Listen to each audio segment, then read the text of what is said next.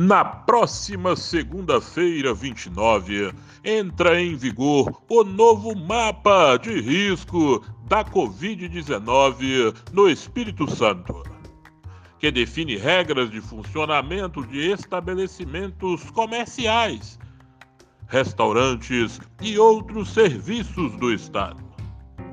Agora são 41 cidades em risco moderado e 37 cidades no risco alto. Castelo, Iuna, Nova Venécia e Ponto Belo entram no risco alto e saem Águia Branca, Alfredo Chaves, Ecoporanga, Itarana e Mantenópolis. Os municípios que entraram no risco alto permanecem por 14 dias. A estratégia de mapeamento de risco teve início no dia 20 de abril, considerando apenas o coeficiente de incidência.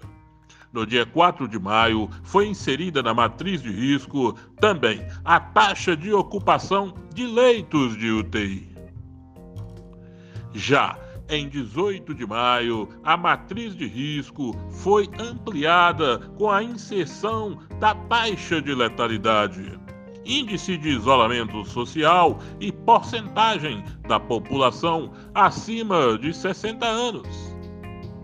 O mapa de risco segue orientações dos boletins epidemiológicos do Ministério da Saúde e recomendações da equipe de especialista do Centro de Comando e Controle, composto pelo Corpo de Bombeiros, Estado do Espírito Santo, Defesa Civil, Secretaria da Saúde do Estado e Instituto Jones dos Santos Neves, UFES e IFES.